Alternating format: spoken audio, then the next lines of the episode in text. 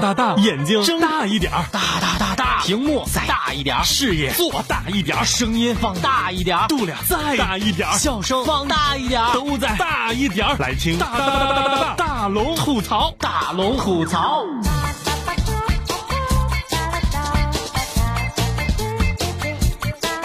嘿，想快乐找大龙，这里是郑州新闻综合广播，欢迎光临新一期的大龙吐槽。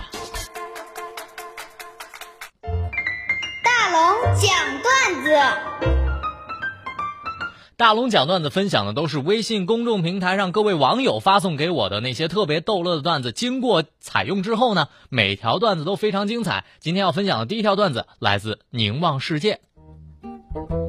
大龙，我跟你讲啊，楼下我们有个卖拖鞋的大妈，是一个高冷的女子。那天我去买拖鞋，我说大妈呀，这拖鞋多少钱一双呢？这大妈说二十不还价。我说那大妈呀，你看我也是老经常在你们这儿走过哈，十块钱你卖不？大妈说那你是准备要左脚还是要右脚呢？下个段子来自果果，他说放假了，大龙，突然我觉得特别想念我的女朋友，我不知道她吃饭了没，吃的什么，玩的开不开心，住在哪里，现在多大了，叫啥名字？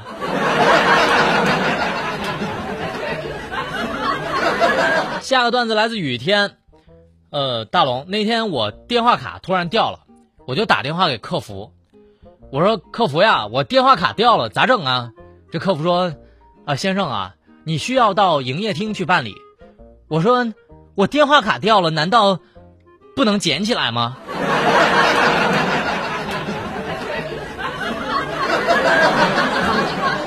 下个段子来自温柔金姐，留言是这样的：这飞机场安检处前面一哥们儿背了一个大书包，这个安检员就说：“先生，您有电脑吗？”这哥们儿就说：“有啊，咋的了？”安检员说：“那请你拿出来。”哥们儿说：“我电脑在家呢。”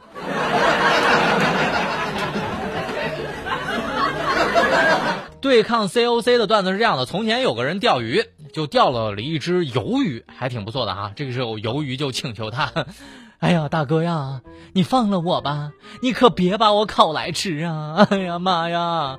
那个人就说：“那好吧。”要不然这样，我就拷问你几个问题好了，你回答出来，我就这鱿鱼很高兴。那好，你烤吧，你烤吧。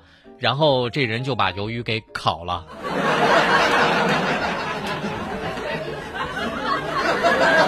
九月份的段子是这样的：音乐课上，老师弹了一曲贝多芬的曲子，老师就问小华：“小华，你懂音乐吗？”小华说：“是的，老师，我懂。”那你知道老师刚刚弹的是什么吗？老师，你弹的是钢琴。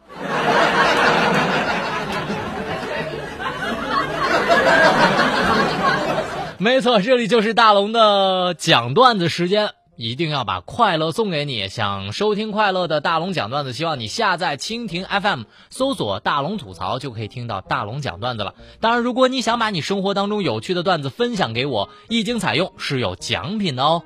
分享段子的平台，打开你的微信，点开右上角的小加号，添加朋友，在最下面有一个公众号里。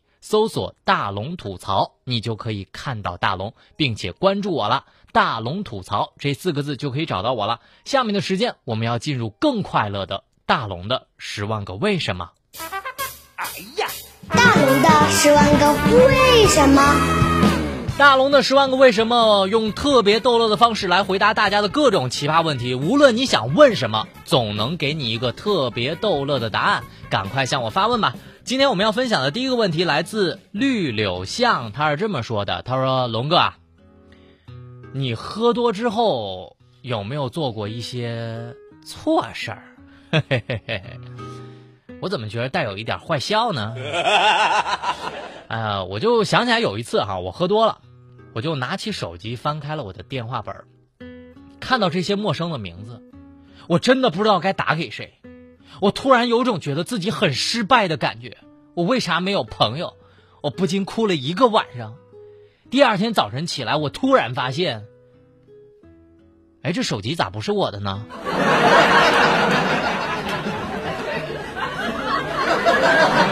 ？T H 三零的留言是这样：龙哥，昨天我跟老妈吵架了，我心里觉得特别内疚，但有时候我一到气头上，我就忍不住要跟她争。大龙，你说我为啥会出现这种情况呢？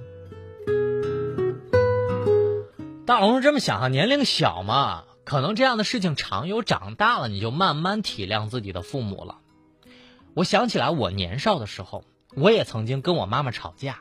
我言语有点过激，说完之后我特别后悔，反倒是我妈，她倒是态度特别平常的说：“好好好好好，大龙，我不跟你吵啊，啊，你想咋样就咋样吧，毕竟是我错在先，我把你生成这个样子，是我不对。”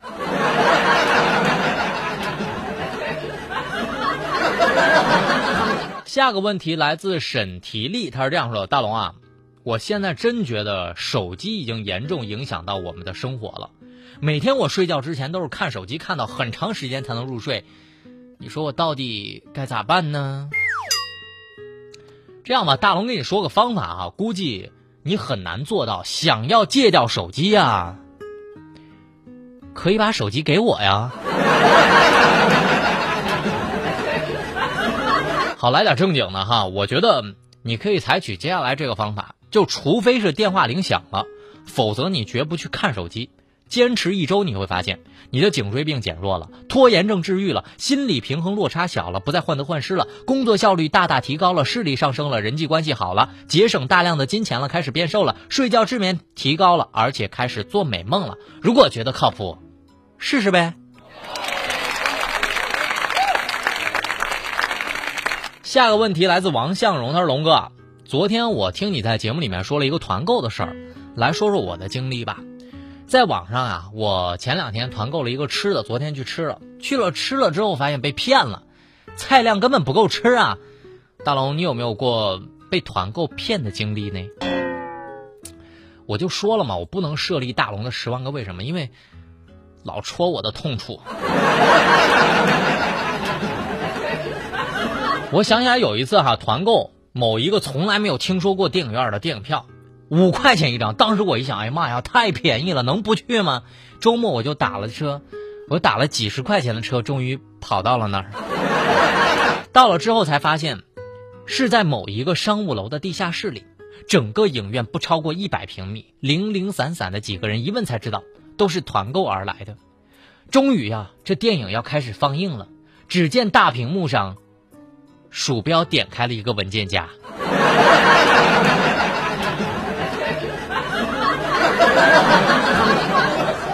最后的这个问题来自雨后彩虹，他说：“龙哥啊，请问年轻人为什么不听劝，非要等到吃亏了才得到教训呢？”大龙送一句鸡汤吧：人类之所以不断的进步，就是因为年轻人从来不愿意听从老人的。没错，这里就是大龙的十万个为什么。不管你想问什么，你都能在大龙这儿得到一个特别逗乐的答案。无论想问什么，赶快向我发问吧！打开你的微信，点开右上角的小加号，添加朋友，在最下面的公众号里找到大龙吐槽，你就可以关注大龙了。关注大龙之后，就可以向大龙发问了。下面的时间，我们在新闻中吐槽。吐槽全球新闻，引爆全天笑点，给各位一个会笑的下班路上，时而深沉，偶尔幽默。他是笑容温和的男子，他是九八六新闻广播大龙。今天我要说的第一个事情呢，是一个让大龙觉得特别特别仇恨的事儿，虐童这个事情一定要避免。南京的虐童案开庭，养母是这么说的：“我没犯罪，我不信。”把他伤得这么重，这是来自《齐鲁晚报》的消息。今天南京公审养母虐童案，被告人李征琴坚持说自己没有罪。我不信孩子伤那么重，警方的鉴定程序违法，学校报复我。打孩子是因为他经常说谎，打多长时间我已经记不清了。他说三年了，孩子恶习都没有改掉，打是为了教育。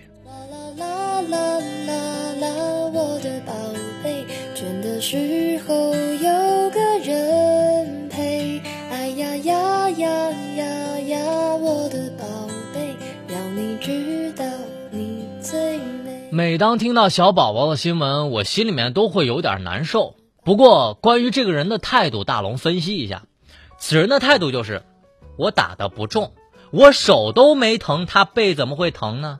哎呀妈呀，打人真累啊，血压都高了，我才是受害者呢。我真的想说一句哈，就怕这流氓有文化呀。你看啊，一是收养的手续造假，二是家庭教育不当，把孩子当成了个人的财产，随意的殴打不悔改；三是对待如何殴打、伤情如何造就的这个问题避重而不谈。对所谓的公安立法机关鉴定时间段记得很牢，所以这个人没判刑，法律就是个大笑话。保护未成年人保护法那就是空谈。来，再来说一个事儿啊，意大利的威尼斯大家都听过吧？世界闻名哈，中国的威尼斯你知道在哪儿吗？台风杜鹃登陆福建，厦门海水倒灌成了中国的威尼斯。这是来自新华网的消息。凌晨一点，今年二十一号台风杜鹃登陆了台湾后，进入了台湾海峡，风力已经达到了十四级，每秒达到了四十二米，并将在福建晋江到福清一带沿海登陆。厦门市二十九号凌晨，部分地区发生了海水倒灌的现象。这个城市里面简直就是中国版的威尼斯。其实想法很简单，就是和你看海。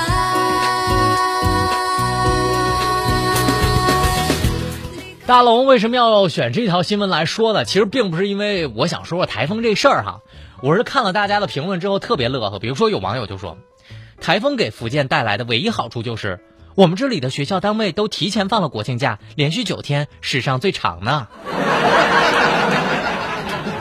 还有网友留言说哈，八月苏迪罗淹了一点五米，九月这杜鹃不知道会不会打破苏迪罗的成绩，欢迎大家来福州看海。还有网友留言，嘿嘿，这毕竟是萧敬腾刚刚经过的地方嘛。更有网友表示，人生有很多完美的体验，台风好刺激哦。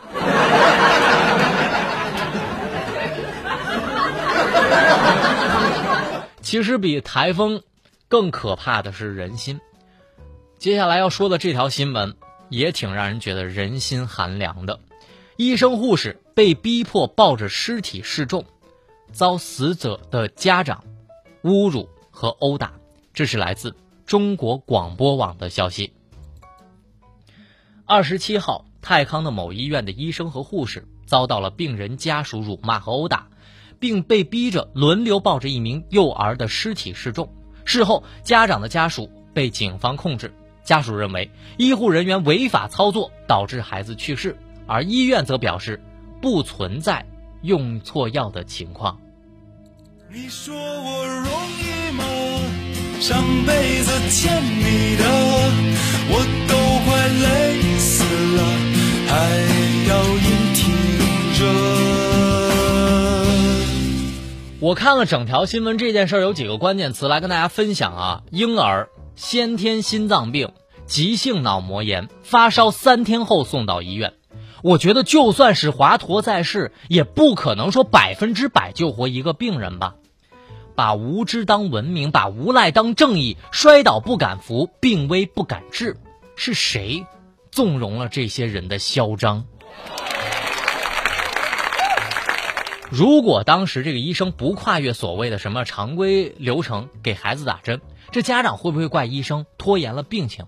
出于医德，医生给孩子打了针，这孩子去世之后，家长把原因全都归在了医生身上。这样的人，我觉得就应该建立一个信息档案，凡是有这种医闹前科的，这医生有权利拒绝治疗。我说的观点你同意吗？希望在微信的公众平台上来发表你的观点。打开你的微信，点开右上角的小加号，添加朋友，在最下面的公众号里搜索“大龙吐槽”，找到大龙之后加关注，就可以用文字方式留言给我了。这里是大龙吐槽，吐槽全球新闻，引爆全天笑点，给各位一个会笑的下班路上，时而深沉，偶尔幽默。他是笑容温和的男子，他是九八六新闻广播大龙。大龙吐槽正在直播当中，好人不敢当，好人太难当。医生跪地四十分钟为九岁的小女孩做手术，这是来自《华商报》的消息。近日，在西安，一个九岁的女孩因为牙齿受外伤穿孔需要手术，但手术的区域呢，平常用显微镜照不到，只能用头戴的镜子进行操作。为了使自己的眼睛和孩子的牙齿保持平行，医生屈铁军在四十分钟的时间里。跪着做完了手术。辛苦的哥们儿啊，现在都好吗？为了咱的爸爸。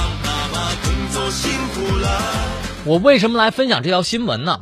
是本来这是一件值得赞扬的事儿，却被许多网友冷嘲热讽，说呀什么本职工作挣着钱你就该如此。所以大龙觉得中国有一种网友，他们盗的全都是自己冷嘲热讽的对象，顿顿啃着馒头挖苦世界。所以我觉得这些看不到美好的人呢，活该你活在丑恶里。所谓世间的喧嚣不如归去。接下来分享一条挺让人觉得认认真真过日子的新闻：夫妇毕业之后回归田野生活，到终南山去行医了。青山绿水，蓝瓦品茶读书，布衫草帽，小铲子采药看病。这是西安医学院毕业生如是和她的丈夫周杰目前在终南山的生活状态。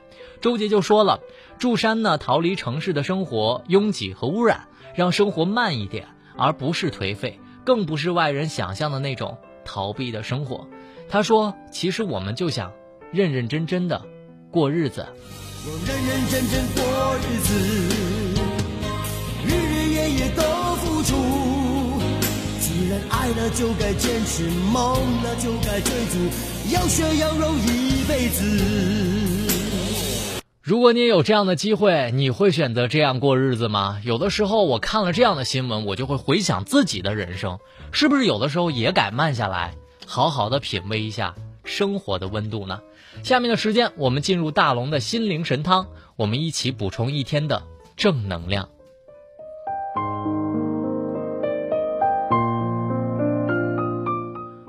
二十岁那年，你买得起十岁那年买不起的玩具，可是却没了当初那般的期待感。三十岁那年，有勇气去追二十岁那年不敢追的女孩，可是女孩早就已经结婚多年。四十岁的那年，特别想去珍惜三十岁那年该珍惜的朋友，可是却发现，已经疏远，再也无法追回。人生就是这样，错过了，可能就再也回不来了。有些事儿，现在不做，以后，就真的不会做了。好了，以上就是今天大龙吐槽的全部内容。非常感谢各位的收听。找到快乐大龙的方式很简单，希望你打开你的微信，点击右上角的小加号，添加朋友，在最下面的公众号里搜索“迷你大龙”四个字的汉语拼音，就可以找到我了。新闻就是这么多，明天咱们接着说。